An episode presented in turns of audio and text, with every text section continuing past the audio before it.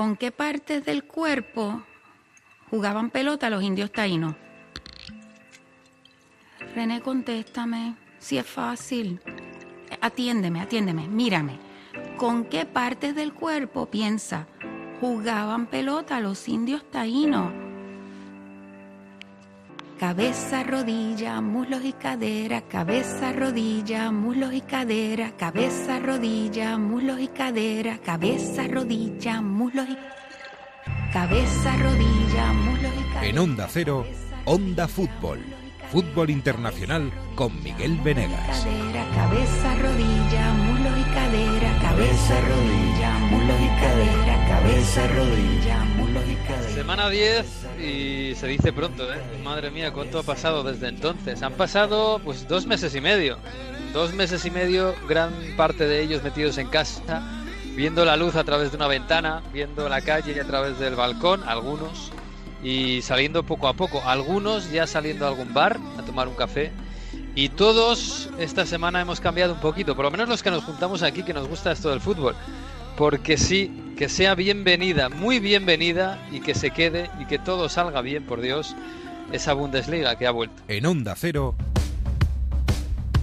A ver cómo termina, casi nunca termina en gol, casi nunca termina en gol, casi nunca termina en gol. El Messi hasta el fondo, casi nunca termina en gol. ¡Gol! Casi nunca termina el gol. Onda Fútbol. Fútbol Internacional con Miguel Venegas. Palla all'area di rigore, si gira Cassano, magico movimento, Balotelli, rete! Rete!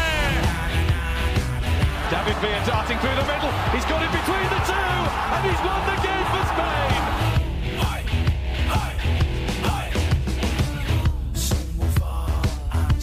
Pues sí, qué felicidad da uno ponerse delante del televisor un sábado a las tres y media de la tarde y enchufarse ahí un Dortmund Schalke en vena que, bueno, algunos lo echábamos muchísimo de menos. Es verdad que no es lo mismo, fútbol un poquito profiláptico, un poquito sucedáneo, pero es lo que nos va a tocar vivir, por lo menos en lo que nos queda de 2020.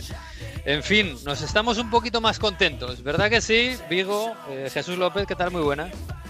¿Qué tal? ¿Un poquito más o bastante más? Ya, Bueno, algunos ya incluso con la cabeza, con, en fase con la cabeza 1 fresquita, claro, Sí. con la cabeza fresquita de haberse cortado el pelo, de haber tomado algo en una terracita, por lo menos. o sea, algo vamos ganando. Madre mía, bueno, yo todavía en fase cero, aquí en Madrid, en el corazón de la capital, en el corazón del coronavirus de España. Eh, la fase 1, bien, ¿te has tomado un café en una terracita, visto? Sí. Bien. Sí. Do- ¿Has ido a dos, dos, tienda? dos en una semana, ¿eh? Tampoco hay que abusar. Bueno, está bien, con moderación. Poco a está bien, poco. está bien. No sé, en, en Italia, yo no sé en Turín si están en fase 0, fase 1, fase menos 1 estaban, eh, fase 0,5, fase progresando adecuadamente. Hola Turín, Mario Gago, muy buenas. ¿Qué tal? ¿Cómo estáis? ¿Cómo estás, Miguel? De la otra persona que está en una fase que no quiero saber mucho. Estoy estancado. Estoy A ver. estancado. Por si tenéis poco lío con las fases, aquí estamos en la fase 1 fase 1 en toda Italia, que es como la fase 0 en Madrid, pero con algunas restricciones más, o sea que un lío. Básicamente estamos como en Madrid, pero a partir de hoy es verdad que te vas a poder mover dentro de la región y van a abrir algunos restaurantes, pero no en Piemonte, Lombardía y Toscana. Bueno, en Oh. definitiva, voy a poder ir O sea, al no peluquero esta semana. Voy a poder ir al peluquero, eso sí. Voy a poder ir a recoger el, el café al bar y llevármelo, no quedarme allí. Y voy a poder ir a la montaña, que esto es algo que, cogiendo el coche y demás, una excursión a la montaña dentro de la región, te vas a poder mover. Estás Eso sí. igual que yo, salvo por lo de la montaña. y Lo de la montaña me va a dar mogollón de envidia, la verdad. Porque además está el campo muy bonito. Ha llovido, no ha pasado gente. Está, debe estar precioso, debe estar precioso. En fin, bueno, eh, os habéis divertido, ¿no? Este fin de semana. Os habéis metido en vena todos los partidos de la Bundesliga, supongo. Yo coincido con lo del eh, Dortmund. eh, me ha sorprendido la falta de puntería del, del Leipzig, pero eh, sobre todo no coincido tanto con el Colonia Mainz. ¿eh? Meterse un Colonia Mainz, la primera parte. con- La primera parte, ¿eh? la segunda estuvo bien. Sí, sí, sí, pero la primera parte del Colonia Mainz a la hora de la siesta ha sido un poco más dura. O sea, no, no ha habido tanta emoción como el sábado. Pero bueno, ver. aún así lo hemos disfrutado. El, fútbol no ha dejado telepartidos aburridos, ¿eh? Por, por este rato. ¿eh? Claro. hay Es que verdad recordar que cómo era esto. el ambiente es- puede llevar un poquito más al aburrimiento si el partido no acompaña. Pero Sí. al final el fútbol es el fútbol. Juegos del Fuego. Bueno, pues sí, pues eh, ha sido el centro de atención, ha sido la reina de la fiesta este fin de semana la Bundesliga y lo va a seguir siendo por lo menos yo creo que hasta el 12 de junio que, que vuelvan en España, en Inglaterra y en Italia a lo mejor, o no, ya 12 de junio ya hasta me parece pronto para Inglaterra, ¿eh? Ya Ay, vamos a, a, tener que hacer un poquito de fuerza por ahí, pero bueno. Desde eh... Italia es, es, un lío, porque si es verdad que esta semana tendrían que empezar los entrenamientos en, eh, de, de, grupo, ayer a última hora el Ministerio de Deporte dice que no, que todavía individuales, porque el protocolo de seguridad a lo mejor no, ya sabéis aquí que si hay un positivo se para todo, mm. no, al final querían que se concentrasen, bueno, pero dice el Ministerio de, de Deporte, bueno, pues a lo mejor no os concentréis. Cada, como cada día cambia, eh, es de verdad un auténtico lío, pero es verdad que sí, que al menos entrenar se están entrenando. Escucha, es que no soy gente seria, ni en, en España tampoco. O sea, ya sabemos cómo va esto. Los, la gente mediterránea, pues somos alegres, somos felices, hacemos cosas a veces que no debemos, pero los alemanes son otra cosa. En fin, los alemanes, no sé, vamos a preguntar al que más sabe de esto, porque es el que más sabe. Miguel Gutiérrez, ¿qué tal? Muy buenas. Guten Tag, buenas tardes. ¿Qué tal? Oye, lo primero, claro, como representante del fútbol alemán en España, eh, enhorabuena, ¿eh? estarás contento. Estoy contento, sí, porque se ha llevado el fútbol como se ha llevado la vida normal. O sea, en Alemania no ha habido confinamiento en el sentido de que los políticos y los máximos mandatarios y los, los agentes sociales han dicho eh, eh, está todo en manos tuya. O sea, tu salud, tu vida y tú ser responsable de ti mismo. O sea, eh, han dejado a la gente, digamos, el margen de, de, ser autorresponsable cara a este gran problema que hay. Y por eso en Alemania se han dado cuenta también que hay que reactivar la economía y hay que, eh, bueno, hay que dar cierta libertad a la gente, pero la gente tiene que ser autorresponsable y responsable también cara a los demás. Y así, dentro de la situación, que también es grave, también hay 8.000 muertos en Alemania, pero muy lejos de la cifra de los, de los demás países, eh, teniendo en cuenta que Alemania tiene 84 millones de habitantes, se ha llevado la cosa bastante bien. Y eh, eso se traduce en el protocolo que se ha visto en el fútbol. O sea, y las imágenes que hemos visto de eh, que la gente ha llevado en un, bueno, no se puede decir un 100% porque siempre puede haber algún, al, sí, algunos hemos visto algún escape, pero sí, pero en líneas generales se ha llevado muy, muy bien y no se ha ido nada de momento de que alguno se haya infectado en los partidos de, del sábado y de ayer domingo, que queda eh, todavía el, el Werder Bremen eh, contra Leverkusen, ¿no? Pero eh, yo creo que la gente lo ha llevado muy bien y esto da esperanza de que la liga se pueda acabar y que sea un espejo para las siguientes ligas. Sí, eso te iba a decir, porque da la sensación de que es un poco eh, un faro en la tormenta, ¿no? Para, para toda Europa, todo el fútbol europeo. Y bueno, y la industria también europea. Eh, no sé, claro, estamos todos fijándonos a ver si lo de Alemania sale bien. Eh, sois un poco, el, por un lado, el conejillo de Indias, pero claro, también lo, en, en, principio lo tenéis todo bastante bien controlado, ¿no? Eh, claro, evidentemente, porque cuando eh, presumiblemente va a empezar la Liga Española, mm. que se habla del 12 de junio, la Liga Alemana llevará ya, bueno, estará, le quedarán dos jornadas, como mucho, claro. tres. Entonces, a raíz de eso se verá si el experimento funciona. Que puede haber algún caso, evidentemente eh, puede pasar porque, eh, vamos a ver, el tema del corona tampoco, eh, eh digamos que está investigado al 100%, ¿no? Siempre puede haber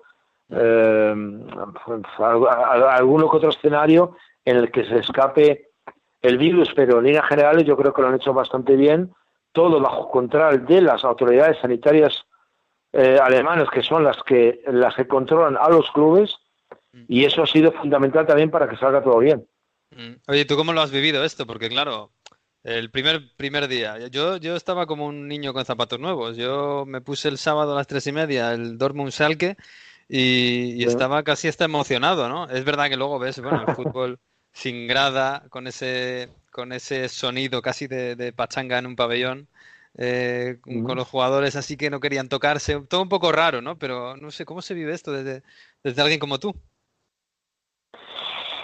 Evidentemente no muy diferente de lo, de lo que has dicho, pues, pues extraño, además acostumbrado a, a ver la grada del, del Borussia siempre ya hasta arriba con 81.300 espectadores, casi 82.000, con un ambientazo, eh, con el ruido, con los cánticos, eso evidentemente eh, se echa de menos. También hay muchos eh, comentarios de, de, futbolistas de séptima octava división en Alemania que han dicho, oye, yo juego así todo, todo el fin de semana. O sea que, eh, pero, pero está claro que, que, es un escenario que nunca hubiésemos pensado que llegara a este extremo y al que hay que acostumbrarse. Y es lo que hay. Y es lo que hay. Eh, por tanto, bueno, yo creo que para el fútbol en general, para la industria del fútbol y para el aficionado del fútbol en líneas generales, es una buena noticia el fútbol también, no, bueno, quiero decir que nos quite las penas del fin de semana, pero nos entretiene y, yo creo que para las demás ligas, grandes ligas, es una gran noticia. Vamos a ver si a raíz de eso también reacciona la liga francesa, aunque dicen que ya está definitivamente acabada. Pero bueno, yo creo que en líneas generales el mes que viene volveremos a ver la, la italiana, la española y la Premier League. Vamos a ver. Ojalá, ojalá. Oye, Miguel, ¿qué es lo que más te ha sorprendido de esta primera jornada? La falta de puntería del, eh, del Leipzig, voy a decir, porque aquí el Leipzig en italiano lo llamamos Leipzig, del Leipzig, o bueno, el Bayern al final, que es verdad que ha dominado tanto. No sé si te esperabas un dominio tanto ante, ante la Unión Berlín, bueno, la goleada. Es verdad que el Salque antes del parón estaba mal. ¿Qué, qué es lo que más te ha sorprendido? Evidentemente el, el rendimiento del Salque. El rendimiento del Salque eh, que es un, gran nombre, una gran leyenda del fútbol alemán, mm. eh, pues no ha sido bueno. No ha sido bueno. Yo creo que también el, eh, todo, todos los problemas que han tenido también de, jugadores, no, no, tenían a Mascarel, que es un jugador muy importante, el español, que es el capitán del equipo centrocampista, tampoco acaba que el central turco, que es un jugador con muchísimo talento, o sea, han faltado, han faltado jugadores importantes que le podrían haber dado eh, pues digamos otro eh, otro color al, al Schalke. El empate del el empate del uh, Leipzig evidentemente me ha sorprendido y gracias, ¿eh? porque el, el Friburgo al final podía haberse sí, sí, sí, sí, sí no ganó merced al VAR y eso evidentemente demuestra que el Friburgo es un proyecto muy serio desde hace muchos años con Christian Streis, con el eh, entrenador que sabe perfectamente lo que quiere, que tiene alguno que otro eh, jugador interesante, eh, como por ejemplo el central. Ese, partido, si va todo normal, lo gana el Leipzig, porque fallan tres ocasiones clarísimas. Paulsen sí que al final, en la primera parte, tienen como 25 tiros a, dos a puerta. Sí, hombre, el factor suerte también forma parte del, del fútbol. Eh, pero en líneas generales el Leipzig eh, ha crecido tanto en los últimos años que yo creo que eh, no faltará mucho en ser un, un, serio candidato. Bueno, ya lo es en sí, pero a estar más o menos a la altura del Bayern, se ha convertido en un club muy atractivo, pues, sobre todo para jugadores jóvenes. Tienen dinero ahora, no solamente por el respaldo de Red Bull, pero es un proyecto futbolístico muy interesante con eh, Marcus Krose como editor deportivo. Marcus fue, eh, estuvo de entrenador en, el Bayer Leverkusen, antes eh, cimentó el proyecto del Paderborn y, desde luego, bueno, con dos españoles, con Angeliño y con Dani Olmo. Me parece un club muy interesante y yo creo que vamos a ver si sigue la Champions y cómo sigue, que puede dar bastante guerra en la Liga Campeones. Me parece un club, a pesar de las críticas que, sí, sí, a pesar de las críticas que hay, bastante interesante. Me gustó eh, mucho, sobre todo en la fase final, el, el Colonia Mainz. Eh, me parece que, que, se vio sobre todo un, un partido de vuelta y donde eh, a, mí me ha sorprendido el buen estado físico en líneas generales de los equipos. Me ha gustado, es verdad que luego hubo algún partido más oso como el Fortuna de esos dos Paderborn. los jugadores no están al 100% todavía, pero noticias han sido en su mayoría eh, positivas y tengo muchas ganas de, ver el, el uh, Werder Bremen. Uh, Leverkusen, Leverkusen también un proyecto muy interesante con Fernando Carro, el español, como director general a la cabeza y con Simon Rolfes como nuevo, el ex mediocentro durante muchos años como nuevo director deportivo, me parece que juega un fútbol muy atractivo con ese 4-3-3 con, con Peter Bosch, entrenador, el ex del Ajax, donde empezó con este sistema y del Borussia Dortmund. Yo creo que vamos a ver en estas, en todas estas semanas cosas eh, muy bonitas. El, público español también va a, a, conocer a muchos, a muchos jugadores y lo que nos interesa en España también, bueno, eh, el rendimiento de, los de los jugadores españoles que hay en la, en la Bundesliga o provenientes de la Liga Española, eh, como son, pues eso, eh, Aaron Martín, Mascarel ahora mismo está, está lesionado, eh, Ashraf Hakimi, eh, Angelino, Dani Olmo, etcétera, etcétera. O sea que hay, hay muchos encuentros, digamos, entre el fútbol español y el fútbol alemán. Miguel, ¿y qué va a pasar con la Bundesliga 2? ¿Cuál es el plan? Esta semana también se empezaron a jugar los partidos, excepto ese aplazado del Hannover 96 Dresden. El de la semana que viene del Dinamo también está aplazado.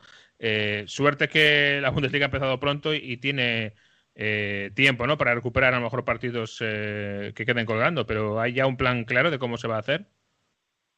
Sí, pues eh, igual que la, primera división, se van a jugar todos los partidos.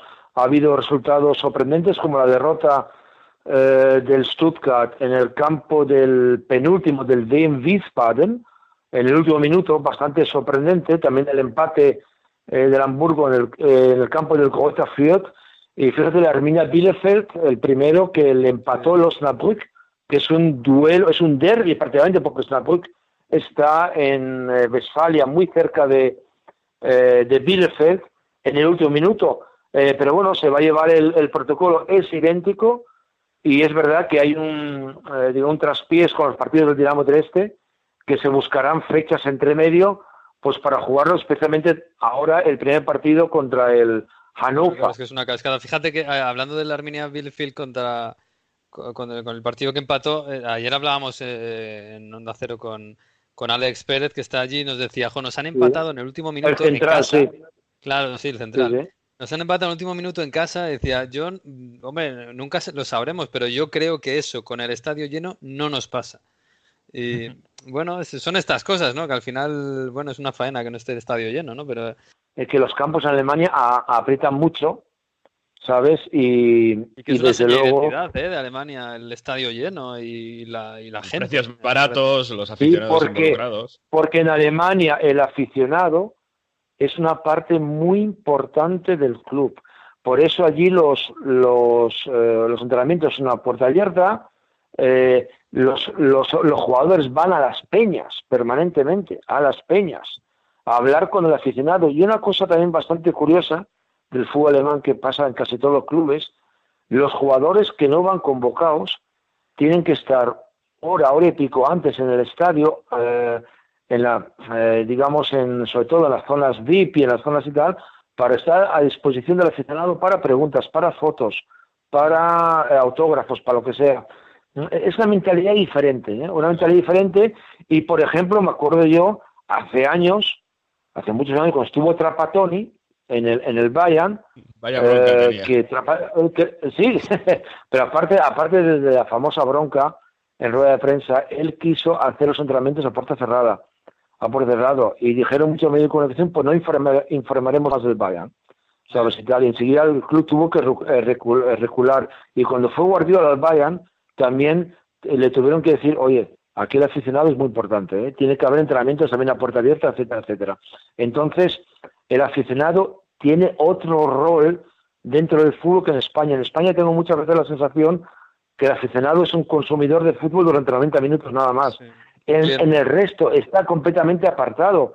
Sí. Y eh, los jugadores del Dortmund, del Salque, de muchos, eh, de muchos equipos, de las primeras cosas que tienen que hacer cuando llegan y que le han hecho la foto oficial y eso, le dan un cartón con 10.000, eh, con 5.000 o 10.000 eh, tarjetas de autógrafo. Y las tienen que ir, y las tienen que firmar, se tienen que tirar una tarde entera firmándolas, ¿sabes? Pues Para son accionistas, los, entre...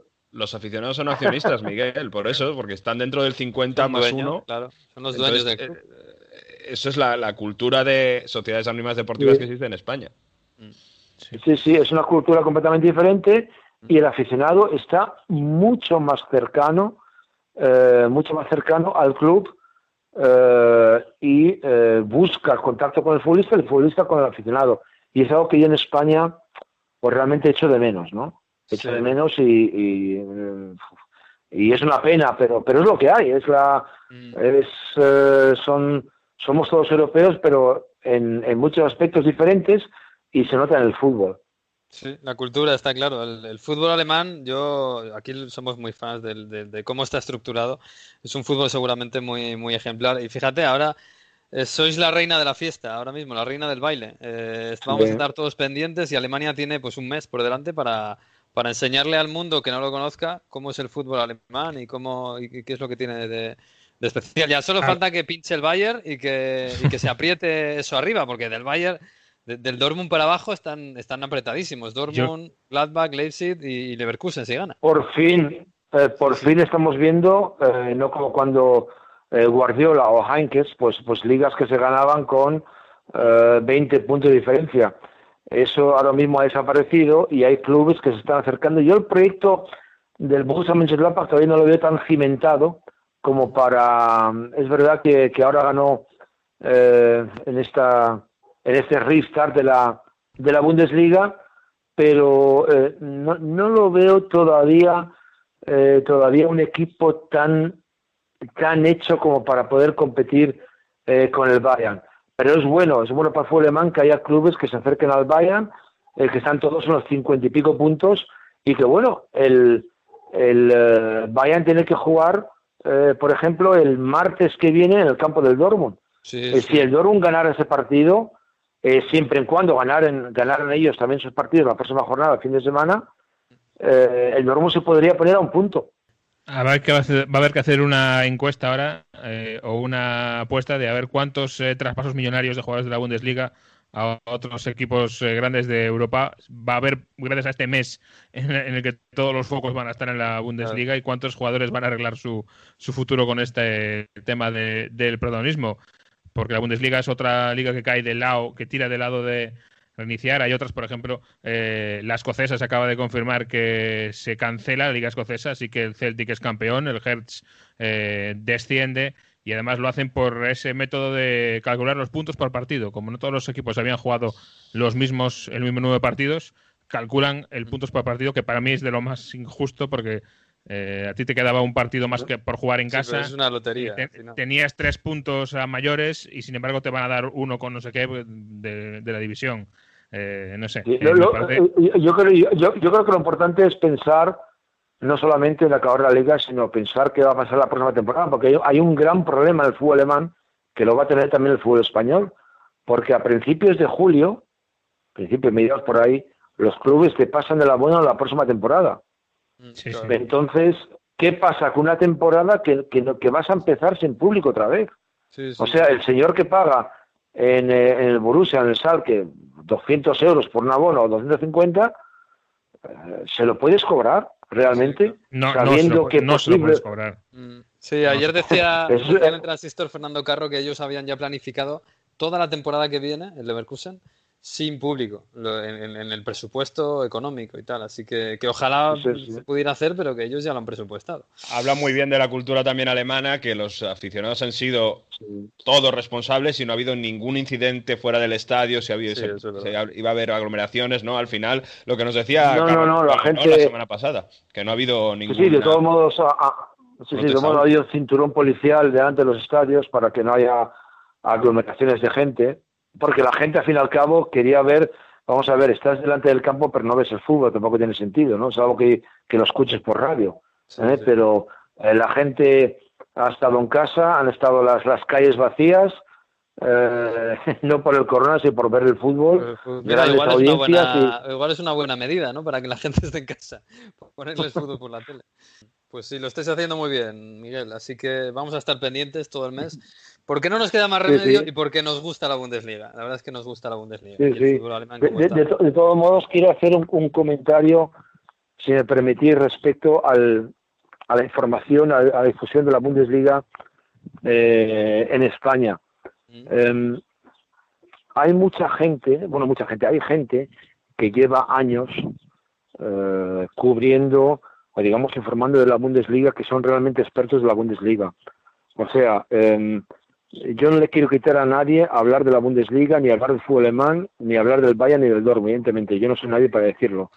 Pero el ser experto de Bundesliga eh, implica muchas más cosas, ¿no? O sea, conocer eh, la historia, eh, la, filosofía, bueno, muchas cosas del fútbol alemán mirando incluso a, a decenios atrás, ¿no? Cuando, cuando empezó la gran leyenda del fútbol alemán.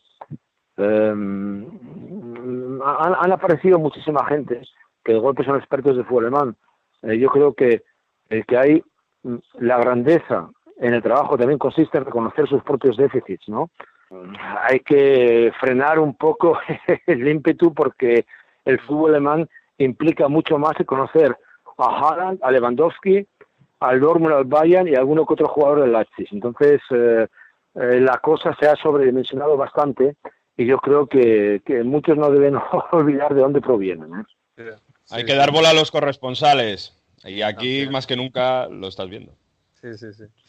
Bueno, Miguel, que ha sido un placer, te lo agradecemos mucho porque de verdad que en España no, nadie sabe más que tú de fútbol alemán y casi casi de Alemania. Así que te mandamos un abrazo, muchas gracias y que disfrutes y que todo salga bien, por favor. Un abrazo, a Wiedersehen, Adiós, amigo. Bueno, Jesús, eh, en la Premier, bueno, todavía no tenemos fecha, ¿no? Estamos todo, todas las semanas esperando que nos digan algo. No sé si el 12 de junio sigue en pie, pero, pero bueno, eh, estamos todavía esperando a que haya un acuerdo con el famoso botón Six. no, hay nada, no hay nada aprobado todavía, aunque en cuanto a fecha, los tiros van apuntando más ya hacia la siguiente semana, hacia el 19 de junio, viernes, como fecha de reinicio. Eh, en principio, los jugadores y los equipos de forma ya oficial van a empezar a entrenar este martes, eh, con lo cual es un plan de cinco semanas de entrenamiento. Hay que recordar que en Inglaterra el, encierro ha sido un poquito menos duro en el sentido de que siempre se podía salir cada día a, hacer ejercicio, con lo cual los jugadores han podido salir a un parque cercanos que no tenían un jardín grande, etcétera, y han podido hacer parte de este entrenamiento que se habla de la fase individual, por ejemplo, en España, eh, de sprints, de giros, etcétera, eso lo han podido hacer. Así que por ahí tienen eso ganado y ahora se habla de otras cinco semanas de entrenamiento para eh, empezar esta semana y culminar el, ese viernes 19 de junio. Esta semana, en teoría, se va a votar por fin eh, el inicio y seguimos con la duda de si se va a poder jugar en campos neutrales o no. Depende primero de que el gobierno autorice a no hacerlo, porque recordamos que esto era una exigencia, un requisito que ponía el gobierno a, dar el ok para la vuelta, y los clubes están intentando renegociar eso con el ejecutivo de Boris Johnson. Vamos a ver si lo consiguen o no. Pero en cualquier caso sí parece que esta semana por fin eh, va a volver y posiblemente el hecho de ver ya fútbol en Alemania haya hecho mm insostenibles algunas posturas, ¿no? Que se quejaban y que hablaban de que no se podía volver. Y eso posiblemente sea el empujón que falte para dar el, ok. Sí, esas palabras de Mourinho, ¿no? Que dijo de, bueno, podemos volver a jugar o podemos quedarse en su casa y ver la Bundesliga. Exacto. eso, eso tiene que, tiene que acongojar un poquito. Al final es un negocio también. Oye, un, un tema un poco extraño y del que nos faltan datos eh, pero claro, este fin de semana han detenido la policía a Hudson O'Doy, un episodio un poco raro con una chica, ¿no? Sí, eh, todavía faltan bastantes datos, pero lo que sabemos es que la policía tuvo que acercarse a las 4 de la mañana al domicilio de Hudson O'Doy en el oeste de Londres eh, porque había quedado con una mujer, la recibió en su casa y no sabemos qué es lo que ocurrió, pero eh, Hudson Odoi acabó arrestado y la, muchacha acabó en una ambulancia de camino al hospital.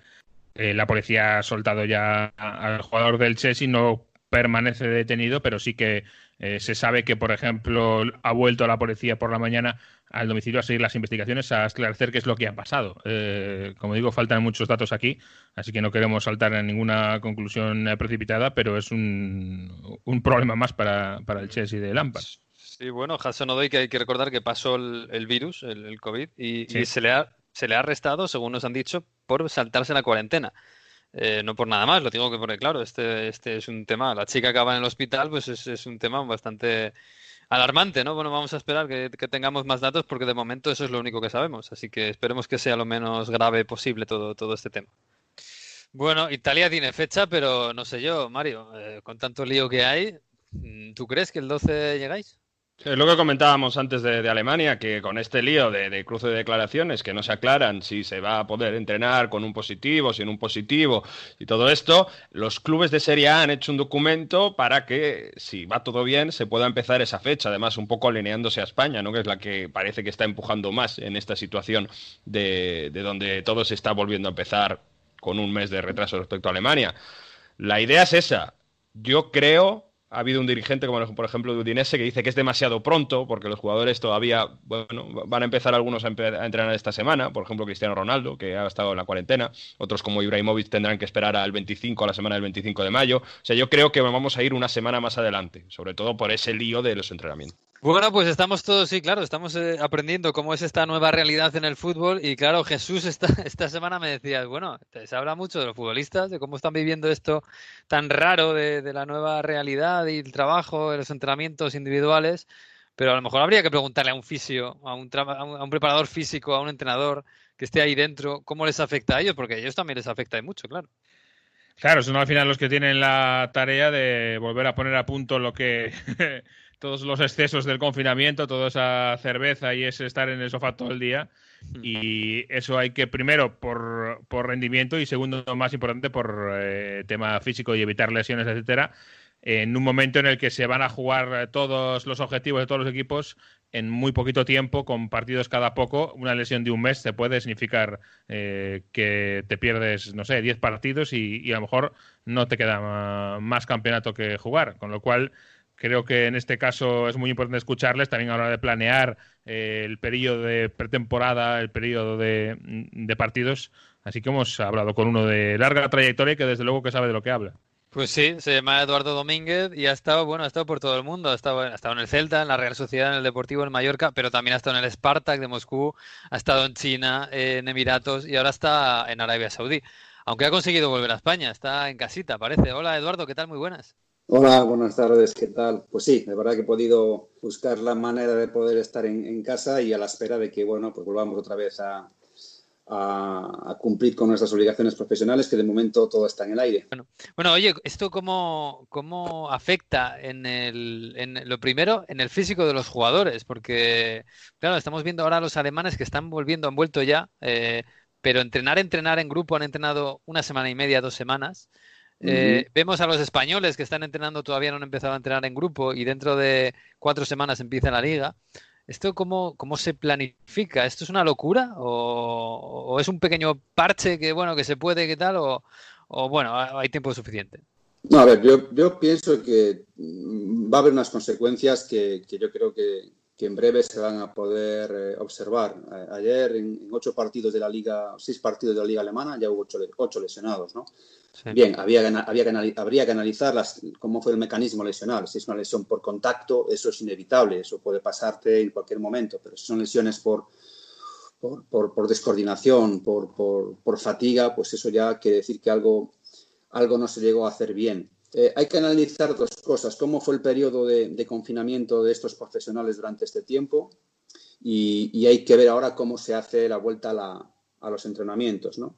al final lo que falta es el estímulo neuromuscular específico del, entrenamiento en campo. Eh, hoy leía o ayer leía a, Carvajal, el jugador del Real Madrid, decía que los primeros días que tocaba el balón como que no reconocía, no era capaz de controlar el balón, que se le escapaba, que no, lo dominaba. Eso significa que hay patrones motores tan específicos que si los dejas de estimular se van perdiendo. Y esto es lo que le ha pasado a los, a los jugadores durante, durante este periodo. No han podido hacer no han podido correr rápido, no han podido sprintar en sus casas, a no ser que tengas un jardín eh, eh, inmenso, pero no todos los jugadores tienen jardines, viven en apartamentos. Entonces, no han podido correr rápido, no han podido hacer cambios de dirección, no han podido frenar, no han podido girar, no han podido hacer muchas cosas, que hay una estructura muy clara que es el tendón, que lo nota mucho. El tendón es, es un tejido que si no lo estimulas de una manera específica, pierde las propiedades mecánicas y funcionales del tendón. Eh, el no correr rápido, el no poder acelerar, cuando ahora vuelvan otra vez a, entrenar, si no vas con cuidado, hay una musculatura que es la musculatura posterior, la musculatura, isquiotibial, que sufre mucho ante situaciones de carreras a alta intensidad.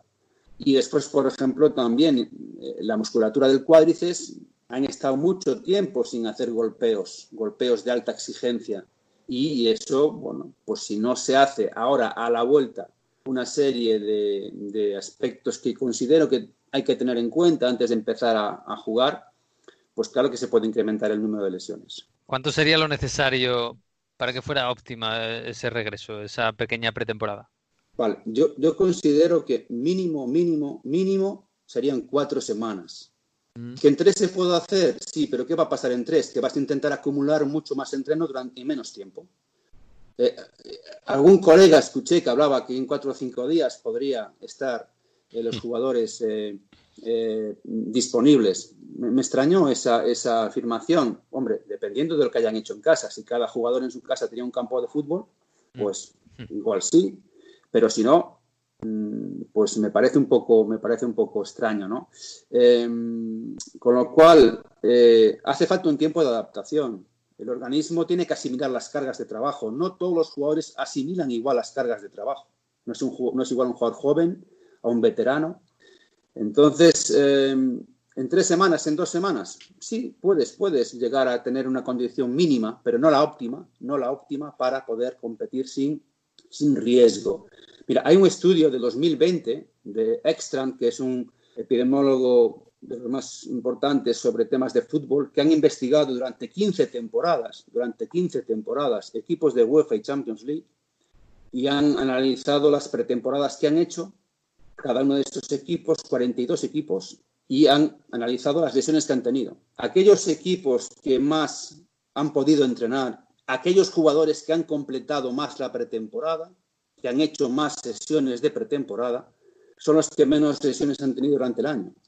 Con lo cual, sí que es verdad que la, pretemporada no es la base de la temporada, porque lo que haces en seis semanas no te llega para, para, para ocho meses de campeonato. Pero sí que la pretemporada tiene un efecto protector, un efecto protector.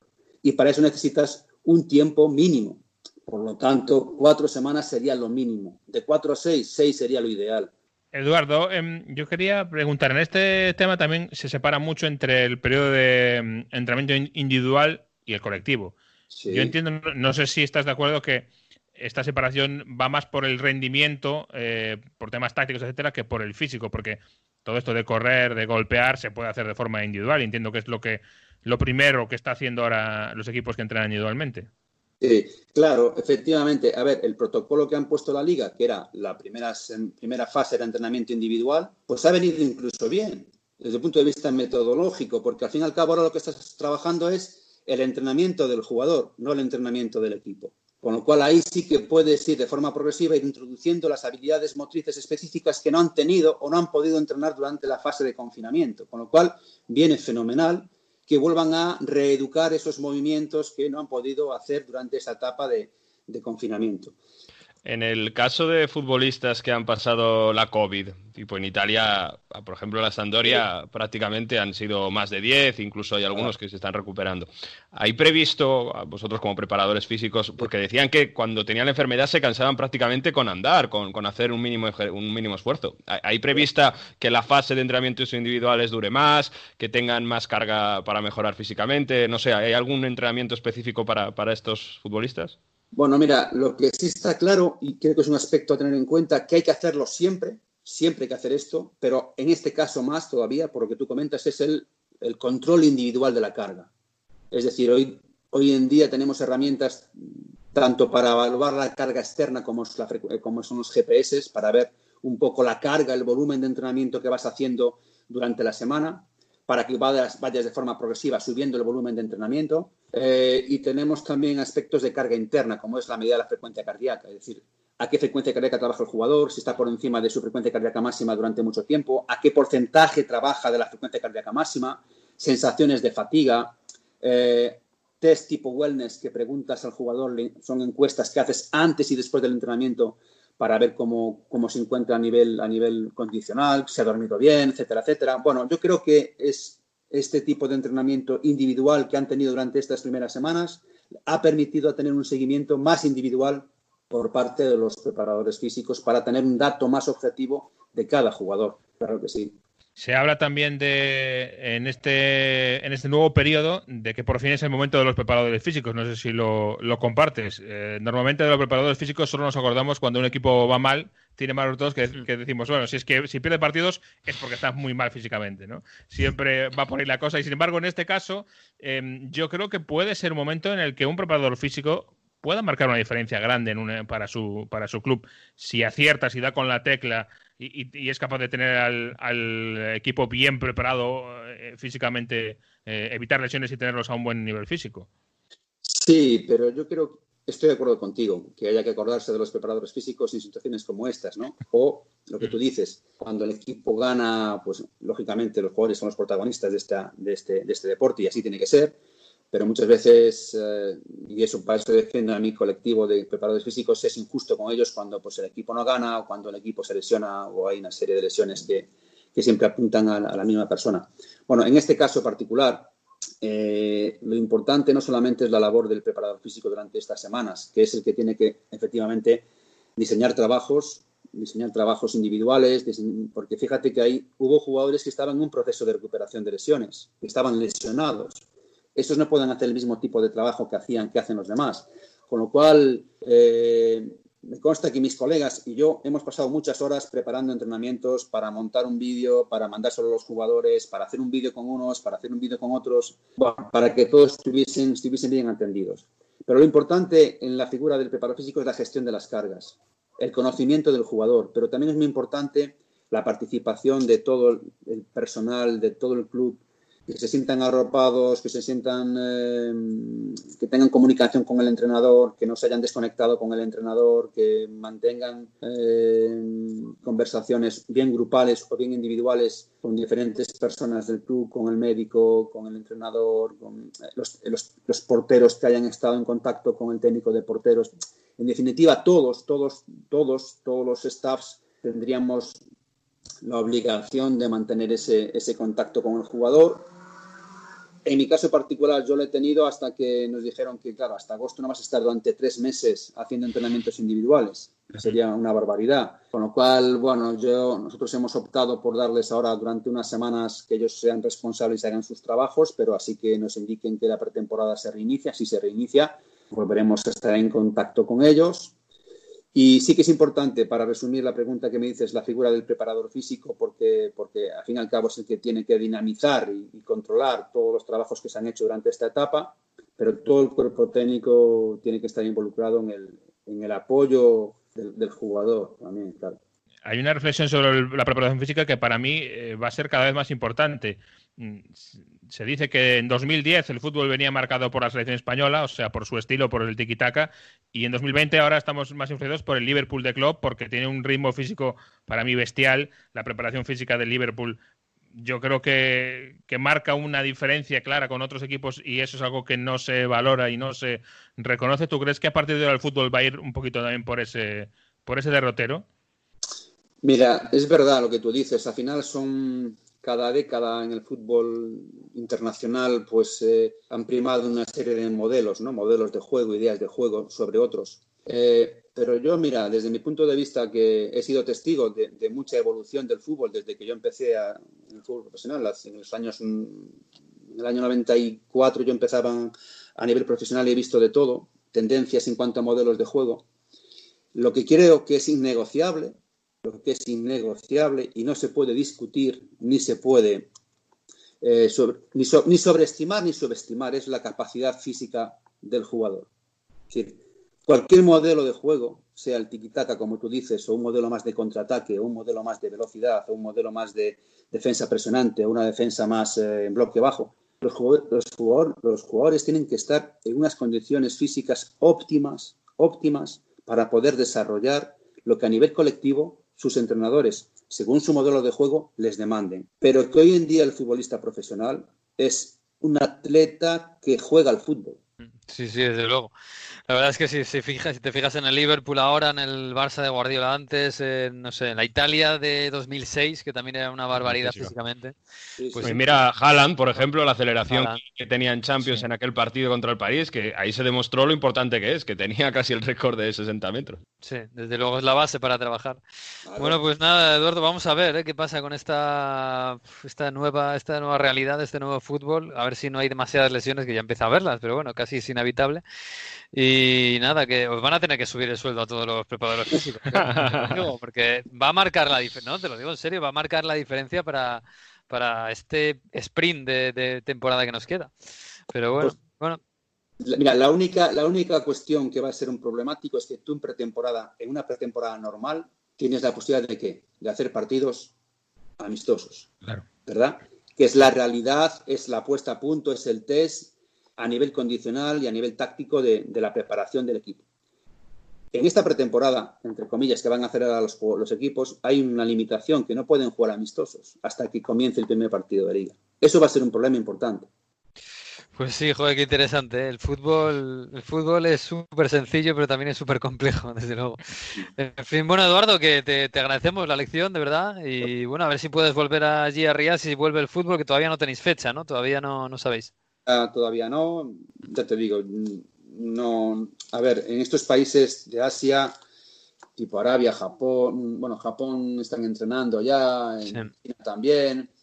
Eh, la organización, por así decirlo, desde el punto de vista de las federaciones, es un poquito más, no, no, lo tienen tan claro como en Europa, ¿no? Entonces, bueno, la verdad que no sabemos lo que puede pasar mm. y, nada, a la espera de que, de que volvamos o no, y ya veremos lo que pasa para la temporada que viene. Bueno, pues de momento en Vigo y pronto otra vez de, vuelta a Riada a dar lecciones de fútbol, sí señor.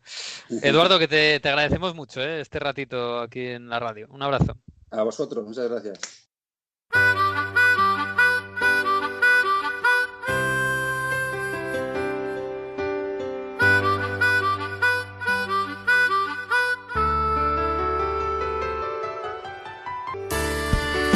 Protetta dai monti,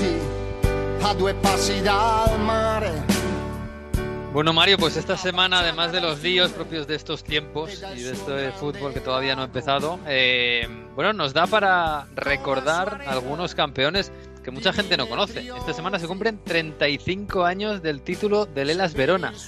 ¿Por qué es tan importante esto?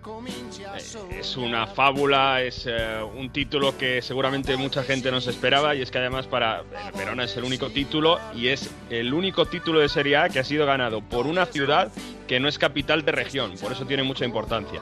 Pero es que además, si tenemos en cuenta lo que significaba ganar una Serie A en 1985, donde estaba Platini en la Juventus, llegaba Maradona ese verano a Napoli, en el Inter estaba Rummenigge, venían prácticamente de ganar los escudetos Milan, Inter, siempre un equipo grande, la Juve, obviamente también en Roma, alguno había ganado, pero lleva mucho tiempo de dominio de los equipos grandes y ahí, en ese contexto histórico, ganó el Elas Verona un Scudetto que se recuerda muchísimo.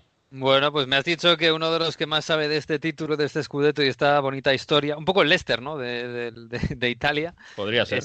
Es, un amigo del programa, Enrique Julián, que es eh, editor jefe de, Esfera Sport. Hola Enrique, ¿qué tal? ¿Cómo estás?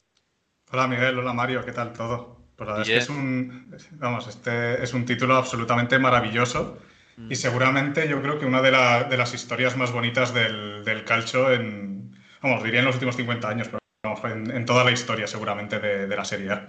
¿Es un poco el, el Leicester de, los años 80 en Europa?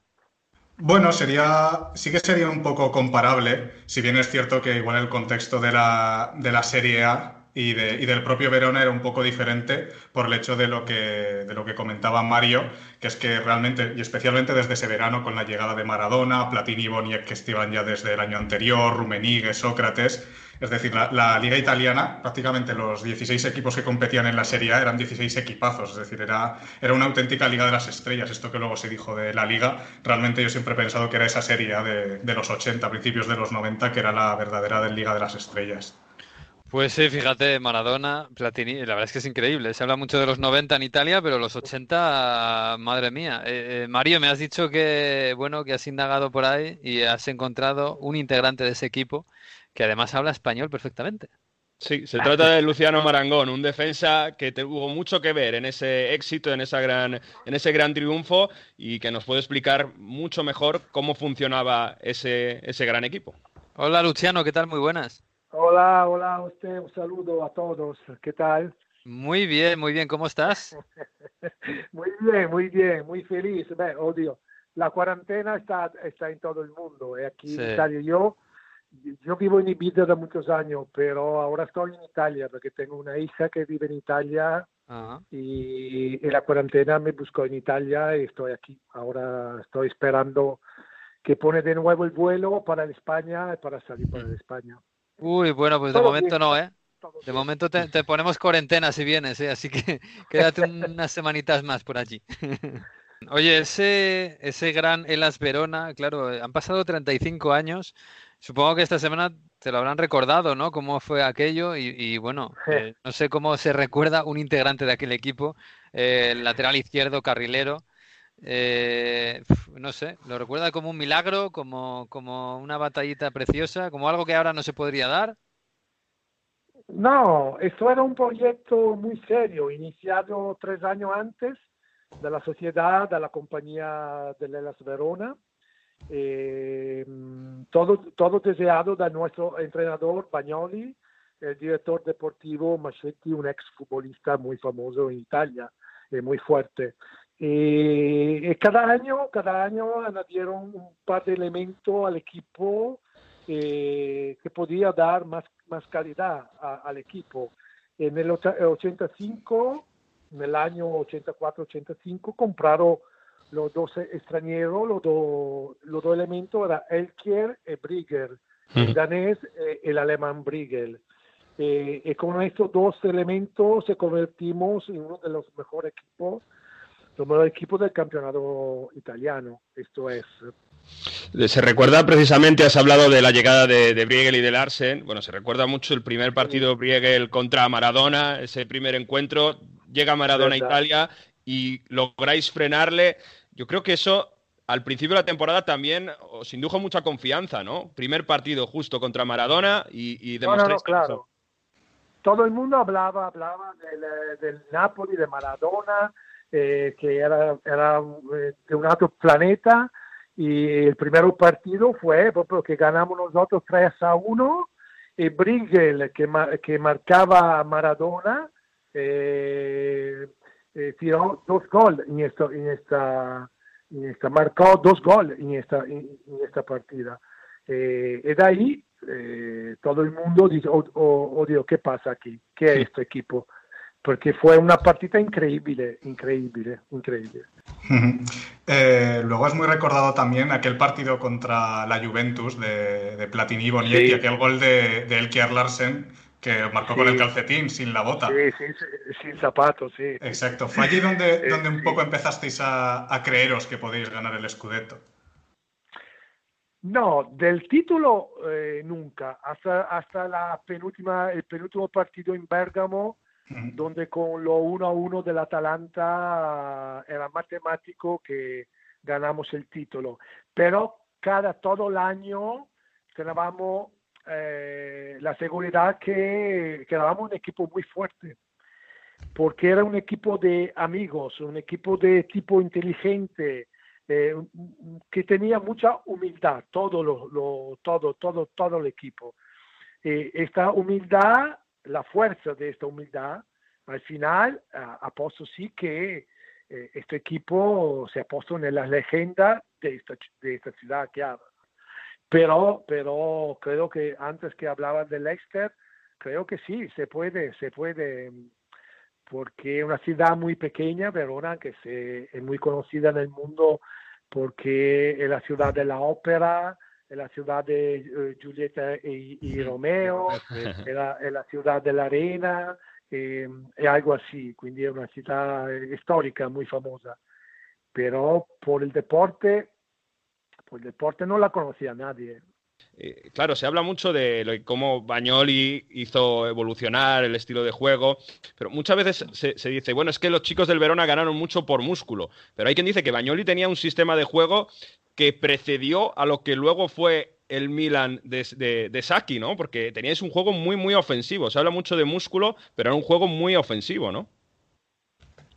Sí, sí, sí. No tanto de músculo, muy técnico, porque sí, con 3, 4 toques se entraba, se salía en la área eh, adversaria del, del, del, del,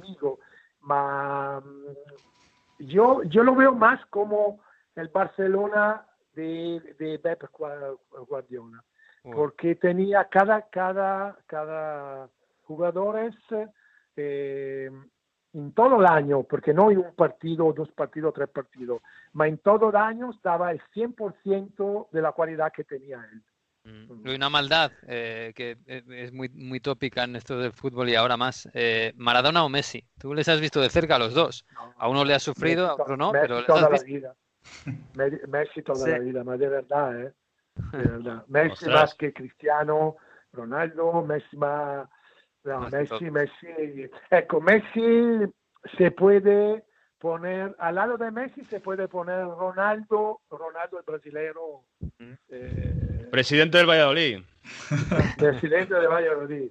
Esto era increíble, esto tenía una fuerza, una velocidad increíble, increíble. Antes del infortunio a la pierna era increíble, era imposible, imposible pararlo, imposible, imposible. Qué bonito. Pues nada, Luciano, que te deseamos lo mejor, que, dentro de 35 años volvemos a llamarte a ver, a recordar aquello. Y, nada, y que salgamos de la... Cuando quieres, eh, compartimos la vida, que eso es la cosa mejor. Eh, que sí. Y que vuelvas pronto a Ibiza cuando podamos, ¿vale? Gracias. Cuando pone el gobierno de usted, pone el vuelo. Sí, sí, sí. Ya falta poco, ya falta poco. Vamos de la mano los dos. Gracias. Abrazo. Un abrazo a todos, a todos. Adiós, adiós, adiós. Bueno, Enrique, que la historia esta que es muy, muy desconocida aquí en España, más nosotros que somos una generación que no lo vimos, o éramos muy pequeños o incluso no habíamos nacido algunos. Eh, pero claro, es una historia, joder, cuando Italia era lo más grande que había en el fútbol en el mundo. ¿eh? Fíjate qué nombres, ¿eh? Increíble, Maradona. Tal cual. no, y sobre todo de lo que, de lo que dice Luciano, me quedo con, con, dos cosas que son importantes para entender el Verona precisamente en la liga en la que estaba. La primera es que no es un equipo que surja de casualidad, un poco como el Leicester, que es casi una cosa de un año, sino que el Verona sí que era un proyecto que desde que ascienden a, a Serie en el 82 estaba pensado para empezar a competir. De hecho, nada más en el eh, ascender, en la temporada 82-83, el Verón es la revelación de la liga. Está líder, si no líder, o está muy cerca de la Roma durante casi todo el campeonato, hasta que a partir de febrero-marzo empiezan a bajar un poco el nivel también por el cansancio y demás, porque es un equipo recién llegado. Pero era un equipo que ya estaba destacando en la parte alta. Llega a dos finales de Copa Italia antes de ganar el Scudetto.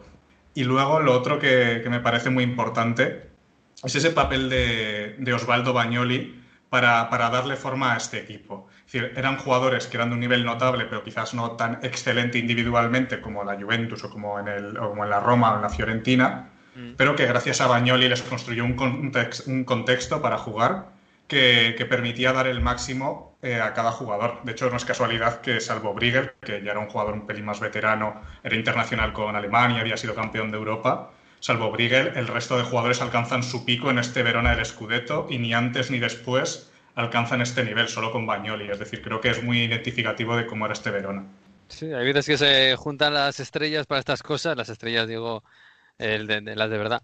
Se juntan los planetas y, se dan estas cosas. Pues qué bonita historia, Enrique, que te lo agradecemos mucho. A ver si salimos de esto y de estas cosas que están pasando y hablamos un poquito más de, calcio. Así que nada, te lo agradecemos. Y un abrazo. Eh, pues muchas gracias a, vosotros y bueno, a ver cuando si vuelve el calcio pronto, que todavía están discutiendo, y si en algún momento llegan a algún acuerdo, pues volveremos a hablar de, de calcio actual. Vaya. Señor, cuídate, un abrazo. Un abrazo fuerte, un abrazo.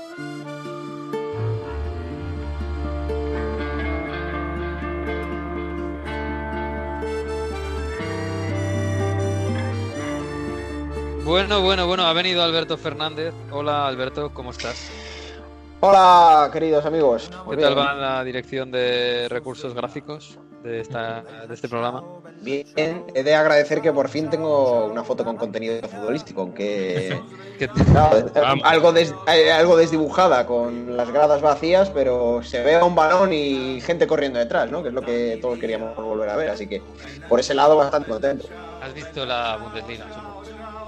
No he visto todos, no. He visto un poquito del Bayern, ah. eh, el otro día vi el Dortmund. Bueno, había que ver a Haaland, había ganas de ver el primer gol de, la vuelta del fútbol, pero bueno, ¿Algún favorito? ¿Tienes algún, alguna debilidad en Alemania? Hombre, a mí, desde luego, el que más versión me genera es el Bayern de Múnich, por lo tanto tengo que ir con el Borussia Vale, es como decir que en Italia pues te cae mal la Juve. Pues nos pasa un poco a todos, ¿no? Mm, no, pues justo a mí no. Yo justo soy seguidor de la Juventus. Ay, qué cosas raras que tiene Mario. Es que este, pero, pero como decía Jesús, evidentemente los partidos malos del fútbol ya existían y porque ahora vuelva y tengamos no van a dejar de existir, ¿no? Y cuando vayan regresando el resto de ligas vamos a seguir viendo partidos malos y ahora hay que decirlo con, con total naturalidad porque el fútbol es así, no todos los partidos son vistosos para, para el aficionado medio. Bueno, pues ¿qué has venido a proponernos este, este final del programa? Bueno, pues vamos a hilar fino, ¿no? Ya que ha vuelto el fútbol y sin afición, pues estamos buscando cuáles son las aficiones más calientes, ¿no? En el continente europeo, cuáles son esas aficiones. No las mejores aficiones ni las más numerosas, ¿no? Las aficiones más calientes y que desde luego dan ese colorido especial a, los estadios. En Alemania, pues. Pero sin, pero sin pasarse, quiero decir. Eh, sin pasarse, sí, no vamos a, no vamos a decir. El Estrella Roja no. ¿eh? Si queréis decir, bueno, pues en el, en el Alisa Millén, pues el Bienvenidos al Infierno, pues se puede considerar ¿no? como una afición caliente. Pero justamente estamos hablando de Alemania, pues a mí me viene a la cabeza la del Borussia Dortmund, evidentemente. Otras grandes aficiones eh, también las hay, el Celtic de Glasgow, eh, en Inglaterra, bueno, Jesús lo sabe, la, del Liverpool tiene ese cariz especial, ¿no? Pero estamos buscando cuál cree la gente que es la afición más caliente en el continente europeo. Pues, lo diréis? En, Inglaterra tienes ahí Hombre, en Inglaterra, hay mucha yo creo que... afición, pero también hay mucha afición así de asiento, ¿no? de, tranquilidad. El nivel medio en Inglaterra es bastante elevado en ese sentido, yo creo. Mm. Bueno, el Millwall es particular. Fíjate, eh, yo creo que en Inglaterra se nota mucho la, parte social, ¿no? Eh, pues eh, si vas al estadio del Chelsea, dentro de lo que es Inglaterra, pues es menos caliente, pero si vas a un Millwall, a un West Ham, zonas más obreras de Londres o zonas del norte del país, está Liverpool, está Newcastle, Sunderland, toda esa zona. Yo creo que eh, si tenemos que buscar eh, el top de, las aficiones, para mí la clase obrera, un poco ese trasfondo eh, más humilde, es lo que le da al club un sentido especial. Yo tengo un amigo, muy buen amigo del Liverpool, que cuando estuvo allí me dijo, no es para tanto, mira que lo diga yo. no sé, yo nunca he estado en Anfield, y menos en una noche así gloriosa como estas que tiene de vez en cuando. Yo, te digo que se, canta bastante más que en España. Yo he tenido la oportunidad de estar en muchos eh, estadios de la Premier y muchos estadios de la Liga Española y yo sí veo una diferencia. Y, además hay una cosa que, para mí es clave, que no, hay, no es tanto como en España, por suerte esto se empieza a olvidar, pero durante muchas décadas tú estás en un campo español y tú ves claramente en este fondo que es donde más, animan, ¿no? Y es un poco el que tira de todos. Y en Inglaterra no se nota tanto eso. Sí que hay por zonas, obviamente, pero no hay eh, tanta diferenciación, sino que más o menos es un, un, cantar eh, en todo el estadio. Y para mí sí que noto una diferencia grande eh, entre cuando yo solo cubría partidos en España, cuando me mudé a Inglaterra, sí, sí se nota. Yo tengo mm, de random, creo que el Leia el Leia de Varsovia, eh, es una auténtica locura y muy peligrosos también. Muy peligrosos, sí. Además tienen, eh, hacen unos, unas coreografías, unos tifos, como se dice en España, bastante, bastante potentes. El, el Estrella Roja de Belgrado eh, es una auténtica locura como animan, Galatasaray. Y luego em, me quedo, bueno, el Ajax, yo creo que en el Ajax de los grandes, el Ajax yo creo que es el que más tiene, más de los estadios grandes de los que más se canta. Porque, por ejemplo, si vamos a otros equipos grandes, bueno, Atlético de Madrid me parece que es una afición, eh, incluso ahora en el Metropolitano menos, pero en el Calderón, ese ambiente en un derby, yo que estuve en, en, en el Calderón fue increíble. Y ya para irme a Italia, yo creo, a mí la que más me sorprende por sacar cánticos nuevos, por cómo están divididos también en el estadio, que hay dos curvas y cantan siempre, es la del Napoli. Aunque es verdad que tiene muchos partidos que hay protestas, no a lo mejor no va tanta gente, pero cuando el partido... Este año ha habido muchos días de vacío, pero vacío. Claro, Exacto, incluso protestas contra precios y demás, pero cuando de verdad el partido es importante, cuando De Laurentiis les trata bien y todo esto, además estaba muy bien organizada y en ese sentido está bastante bien. Y en el Torino la curva maratona es una curva histórica, recibió varios premios de tifoserías de Europa por ser el eh, equipo que incluso cuando estuvo en Serie B, cuando desapareció, cuando hubo bastantes problemas, seguían llenando y seguían cantando durante todo el partido. Hemos mencionado, Miguel, antes la, la, afición serbia, también la turca con el Galatasaray. Pero no, no podemos olvidar de la griega, eso iba a decir, porque sí, Olympiacos, probablemente, yo no, he estado nunca viendo un partido in situ del fútbol griego, pero dicen que es la, es la mejor, ¿no? Porque es verdad que señalan a, la afición de a lo mejor de la ECA de Atenas o de Pau de Salónica como dos de las más violentas y a lo mejor el Olympiacos no cumple todos esos requisitos. Y no me quiero olvidar de una afición que en los últimos años también hemos visto salir a la palestra por muchas cosas, como es la del estándar de Lieja en, Bélgica. porque es una afición que también ha hecho mucho ruido y que en sus partidos ha visto ambientes muy calientes. ¿eh? No, el fútbol Allí he gallego es estado yo caliente. hace, no hace mucho, ¿eh? En, en Lieja he estado yo viendo un partido. ¿Y qué tal? Así es que, muy caliente sí, el fútbol belga en general. ¿eh? Bien, el, el partido aquel eh, era un partido de Europa League, un estándar Lieja Celta de hace tres temporadas. Eh, bien, y además eh, muy amigables con la afición visitante, hubo, hubo cero problemas, así que bien. No me pareció tampoco, no me llamó la atención por especialmente ruidosa. En No era- Bélgica son más tranquilos. No era el partido tampoco más importante.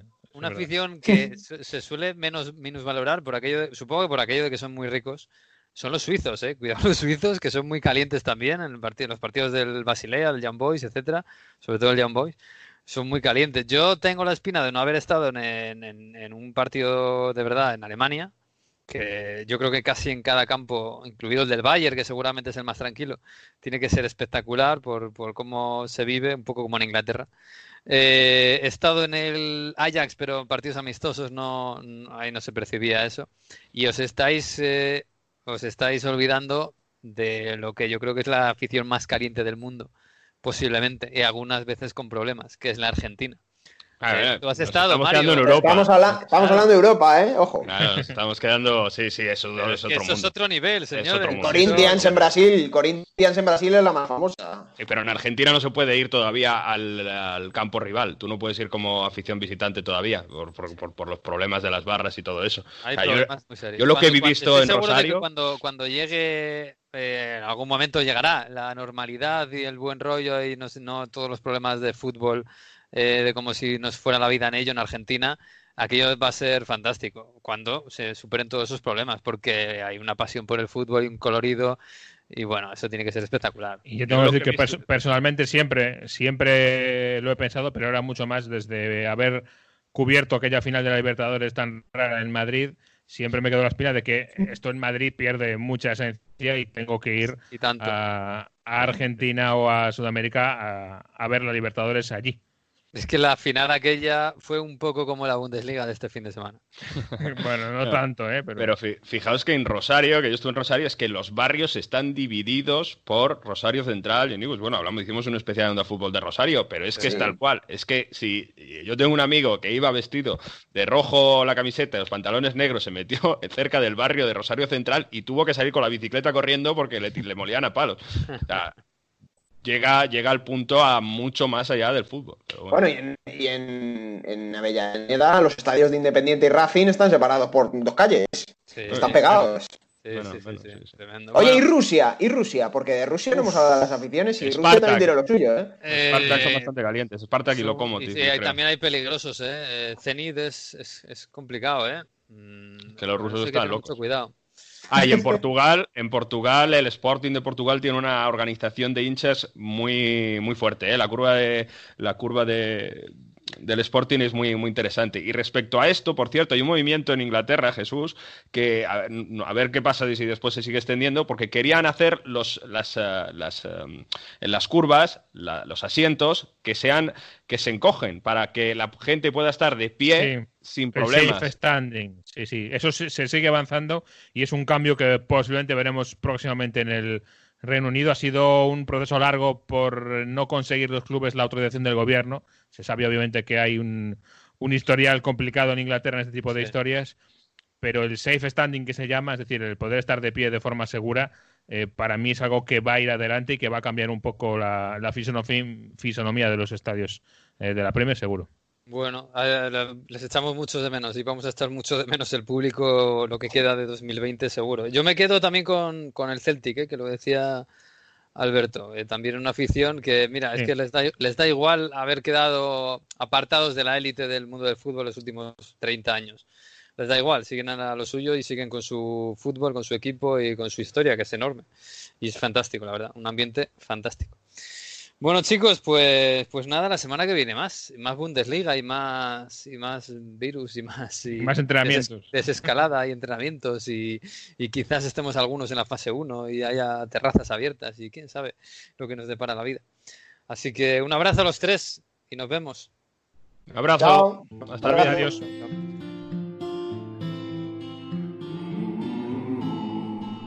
Pues así nos vamos, así nos vamos, deseando que todo esto del fútbol y de la desescalada en general, la vida, pues nos vaya a todos bien. La semana que viene, ya saben, el lunes, eh, si podemos, a partir de la una y si no, un poquito más tarde, estaremos en las redes sociales y en onda cero.es ahí colgados el episodio ya 37.